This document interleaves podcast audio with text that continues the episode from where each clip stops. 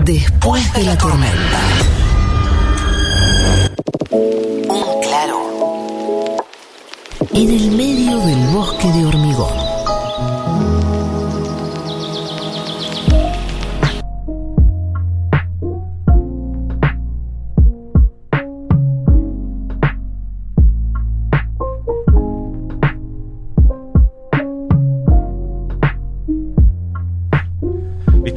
Mata pensando en las cosas y al final sale lo que sale. Eh, teníamos ganas de hablar hace muchísimo tiempo con Tomás Aguerre, que es su verdadero nombre, aunque no se usa en redes sociales. Tommy Olava es el que se usa. Decíamos acá que nosotros lo conocíamos de, antes de Twitter, incluso antes del Twitter actual, porque ahora es Tommy Olava, pero llegó a ser Tom Olava. ¿No, Marilina? ¿Cómo- ¿Vos qué recordás? Sí, y nos hicieron recordar que su blog se llamaba Burbujas con Detergente. Burbuja con detergente, estamos haciendo eh, arqueología digital. eh, cuando arrancábamos todos, Queda ya todo lejos ahí. ese tiempo. Queda todo ahí. Eh, Tommy Olava conoce a todos los castañedas de este mundo. ¿Resiste un archivo? Eh, era otro blog ese, Resiste un archivo casualmente, que de- muy lindo, que viejos programas de Telefe de la década del 90, eh, un archivo digital hermoso, el de Resiste un archivo. Tommy Olava, desde hace un, es politólogo, desde hace un tiempo está haciendo eh, un newsletter espectacular. en- Necesario. necesario que sale con el, el blog digital eh, cenital, ¿cómo se diría? En página web, digamos. Fácil, más, más fácil. Página web, eh, ¿no? No sé. O diario, diario digital podría ser Que también. nos cuente él. Que nos cuente él. ¿Cómo le llamamos a cenital, amigo Tommy Olava? ¿Cómo andan, chicos, chicas? ¿Todo bien? Eh, llamémosle página, ¿no? Página sí, web. Página. Sí. Bueno. Qué, viejo me, qué viejo me sentí con todo lo de blog y todo eso, ¿no? Bueno, venimos de ahí, hermano. Hay que ser Sí, claro que sí, claro que sí. Burbujas con detergente nos ayudaron a recordar acá. sí, claro. Ya me había olvidado. Eh, no creo, pero bueno, vamos a suponer que sí. Eh, y ese, esa página web, Cenital, la conoce todo el mundo. La gente que escucha Futurock sabe que Cenital, sabe además que tiene un montón de newsletters. Es su fuerte, te diría que es la cantidad y la calidad de los newsletters. Y el más consecuente de esos newsletters es el de Tommy Olava, que se llama Primera Mañana, y te llega apenas, te levantás, ya tenés, no sé a qué hora lo hace el pobre chico, a qué hora se levanta, es una buena pregunta para arrancar. Eh, ¿A qué hora te levantás, Tommy Olava? Eh, en realidad lo hago un poquito a la noche y lo termino de cerrar a la mañana. No, no tan temprano, me levanto a las 7 por ahí. Bueno, Y- bastantísimo temprano. sí, Como, como, una temprano, pero- empa- como una empanada que sacás del freezer y la metes en el horno. Exacta, esa es la imagen. Claro. Que, que resume todo. Sí, no, lo- la verdad es que le voy dando forma medio el día anterior y, y me levanto este tempranito. Bueno, hay, hay un niño en esta casa que se levanta también, entonces eh, aprovechamos y, y hacemos las dos cosas juntos. Y sí, sale siempre 8, 8 y cuarto, 8 y media, depende del día. Yo a veces pienso en vos cuando leo el podcast, el podcast newsletter, y digo, ¿no estará hinchado las pelotas ya de hablar de cantidad de muertos de coronavirus? Ciertas Uh, mal, secciones fijas. mal. Eh, El arranque, es que siempre arranca por el ahí. arranque aparte. debe ser una paja de hacer. Eh, sí, tenés razón. Es el, eh, sí, es horrible, viste, poner todos los días los, por- pero además porque no, no, debo ser la única persona que está como muy al tanto del, del número, porque lo veo todos los días. Soy la persona que más sabe, más que Carla Bisotti. sí, totalmente, porque todos los días copio y pego el reporte desde que empezó hasta hoy, entonces eh, lo tengo muy ahí. Sí, eh, pensé varias veces, viste, eh, cuándo terminar con que coronavirus sea una sección fija y bueno, y sea un tema a veces y otros no, pero no sé, ayúdenme. eh, no sé, Y mira, ahora que, charla, ¿eh? ahora que empezaron a haber hospitales donde hay cero internados, tal vez es un momento para empezar a... Claro, sí, para mí tiene que haber un- como un criterio fijo. El día que, no sé, que se vacunen tanta tanta población de personas. Es que ya estamos arriba del 84 80. una dosis, sí, creo, para Claro. mayores de 18 años. Bueno, sí, vo- voy a elegir un, un criterio así objetivo y el día que se llegue. Después, si pasan cosas eh, específicas con coronavirus, lo, lo pondremos, pero es cierto. cierto que es un poco cansador todos los días, además, empezar ahí como un poco abajo. Muy Bueno. down. Me gusta que te pongas el desafío de el, el- deadline, el día final, y que te lo pongas vos y que no cites en, el- ese newsletter que diga que esto fue conversado después de la tormenta. Lo decidí en Futurock en Después de la Tormenta. No estaría mal. bueno. Eh, ¿Tenés idea? Yo, eh, Tommy, creo que lo leen millones de personas, muchísima gente, todas las personas que conozco creo que leen tu eh, newsletter, incluso gente que no es del medio. Eh, a mí me pasa en el trabajo que gente que me dice, esto lo leí en un newsletter que se llama Primera Mañana, que lo hace... Ah, to-". Eh, lo lee un montón de gente. Eh, ¿Tenés una idea de, de verdad de cuántas personas reciben el newsletter y de verdad cuántas personas leen ese newsletter? Que eso eh, digitalmente se puede analizar y se puede tener los datos. Sí, Eso es lo te, más digo, te digo la verdad, yo no lo, no lo pregunto. Sé que el dato existe, eh, porque yo no manejo la parte de, de mandarlo y todo eso, ¿viste? Yo lo, lo hago en un Google Drive, se lo comparto a, a los chicos de Cenital y ellos lo arman todo para que quede lindo y, bonito y lo manden. Entonces, yo no tengo eh, acceso a las métricas y tampoco eh, quiero mucho saber. Para mí es más divertido así, hacerlo como eh, para, o sea, elegir las, las notas y las noticias que a, que a mí me interesan y no saber mucho a cuánta gente le llega, pero sí me llegan eh, comentarios y me y me doy cuenta porque me responde mucha gente también. Entonces ahí te das cuenta que se, a- se abre mucho, digamos. Eh, Viste, yo a veces pongo alguna cosa eh, en el anteúltimo párrafo, que es una pregunta o algo así, y me, y me contestan mucho. Entonces me, me doy cuenta de que además de que hay mucha gente que lo abre, mucha gente, la verdad no sé cuánto es, pero... sí, es un montón, eh, boludo. Te juro que es un montón. eh, me, me, me resulta gratificante también que, que se lea hasta el final y, y bueno, nada, qué sé yo, me pone contento. Che, Tommy, acá, bueno, Matías, el, el otro Matías. ¿Cómo andas, Matías? Tengo acá tu, tu newsletter de hoy. Me parece que es sintomático de algo que venimos charlando. Primero, primer tema, coronavirus. Ujú. Segundo, día de la industria. Tercero, recaudación. Cuarto, memorándum. Quinto, ingenio la fronterita. Sexto, vaca muerta. Siete, Texas. Le gusta mucho la política internacional, siempre le gustó mucho la política internacional a Tommy Olava. No hay clima, no hay clima de elecciones. Totalmente. ¿No? No, no, hay- no puse ni una de elecciones. ¿Qué onda? Eh, sí, por un lado es lo que vos decís, eh, creo que todos medio advertimos lo mismo, ¿no? Sí. Que es como una campaña medio de como de baja intensidad, que tiene el, el volumen bajito. Eh, y por otro lado también es una decisión un poco mía tratar de que digo de que estén los, los temas del día o lo que a mí me parece que van a ser los temas del día pero también tratar de, de salir un poco de eh, tal candidato o tal dirigente le dijo al otro tal cosa Claro. y el otro le contestó Pues si, no, si no es abrir un portal. De la polémica. porque además eso también dura dura un ratito y después Claro. ya está te lo olvidaste Eh, entonces a veces trato de elegir como temas que por ahí la verdad no, no están súper en la agenda qué sé yo vos mencionabas recién lo de el ingenio eh, la fronterita un fallo Sí. en Tucumán un- una imputación en Tucumán a, a los dueños del ingenio por por crímenes de por, por ser cómplice de crímenes de lesa humanidad la verdad no es el tema del que se discutió hoy en hoy todo el día eh, pero me parece que es un es un- una cosa a medias entre los temas que sí se van a discutir y hay dos o tres que elijo yo y que son los temas que a mí me gustaría que se discutan ese es un poco el criterio Como que No es abrís, un abrís criterio- el juego. no es un criterio muy objetivo y lo reconozco. Son tiendo a poner dos o tres cosas que, que para mí deberían tener otro lugar en la discusión pública y hoy no lo tienen. Y No este, quiere- este sí. Tommy, ¿por qué te parece que por el tema de, de la complicidad? Porque Empresarial. es un- sí, es un, viste que se dice hace mucho tiempo ya que todos decimos, eh, todos no, pero algunos decimos la Sí. dictadura cívico-militar.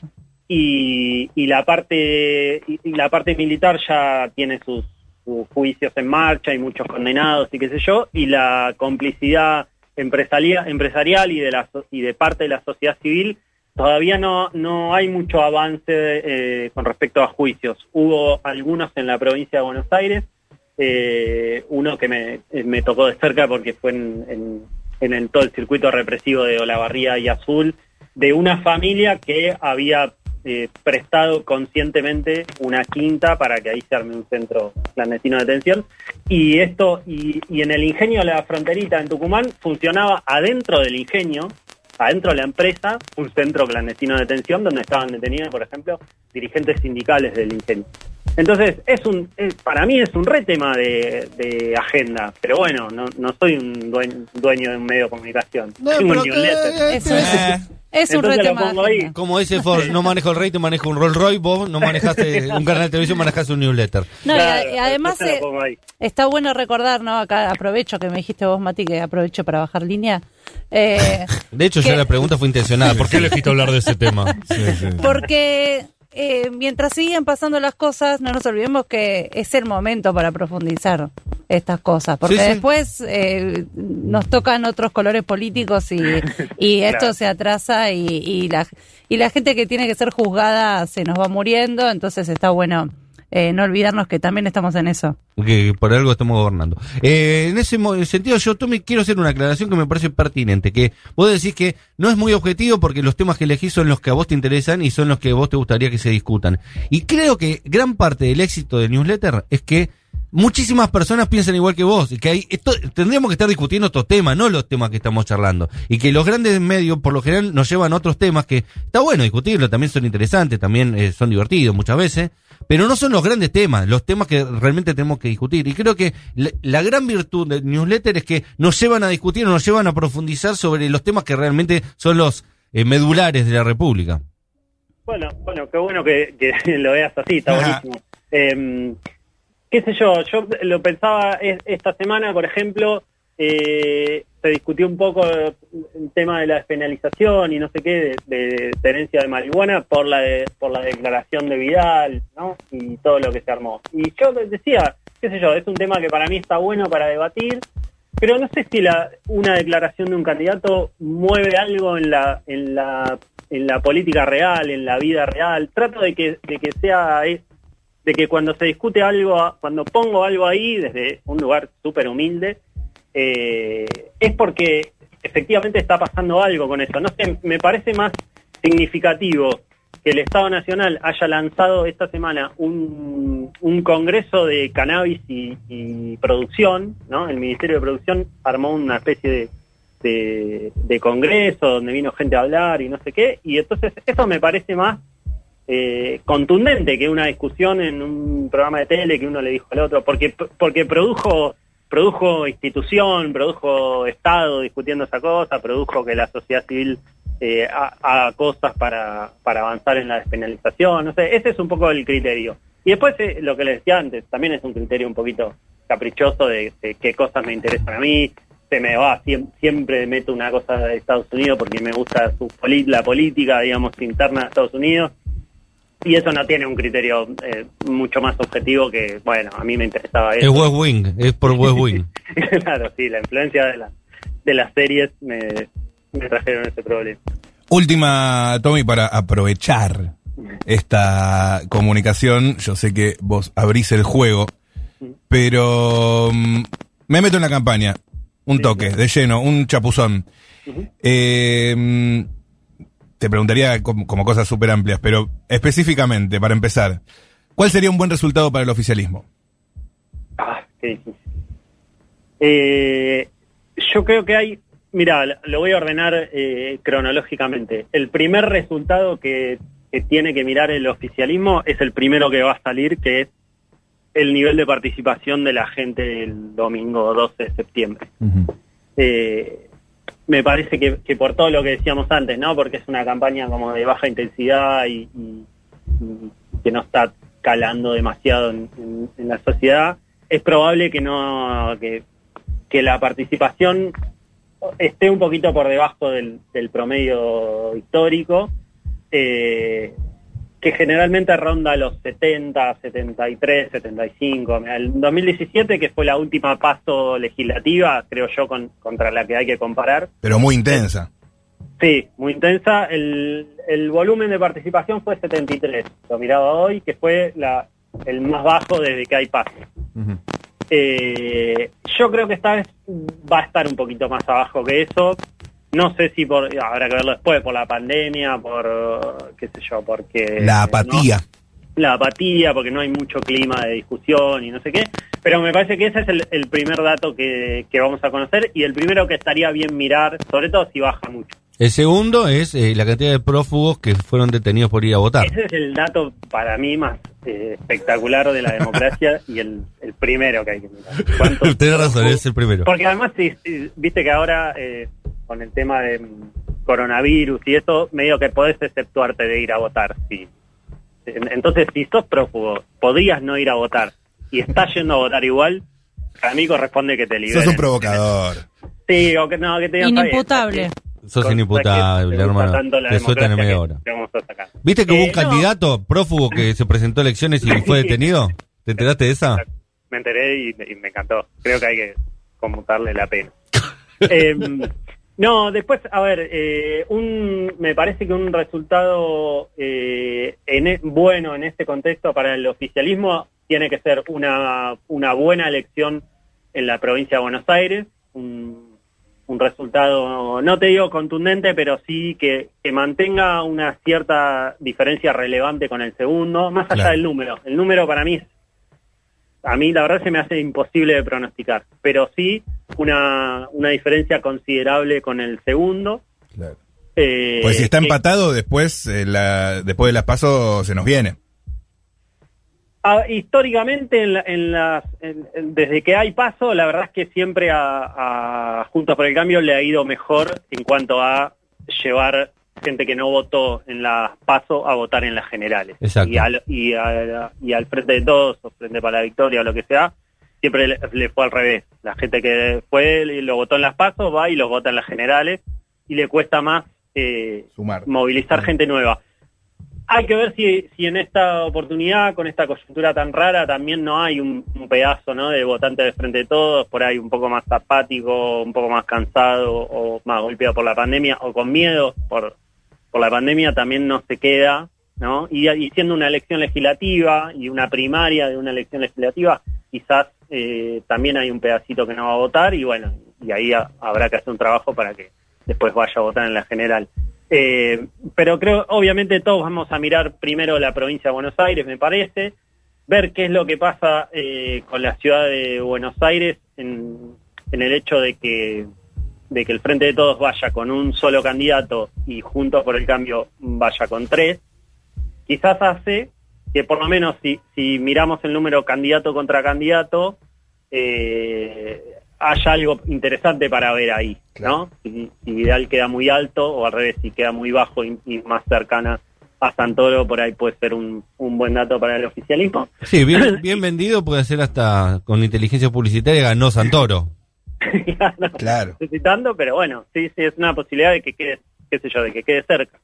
Eh, y después hay una, hay, hay algunas elecciones, eh, es a ver, es difícil siempre en la, en la elección legislativa de medio término y por el sistema político de nuestro país, no es que se, es difícil construir un número nacional, como cuando vos tenés la elección presidencial, que es cuánto sacó el Frente de Todos.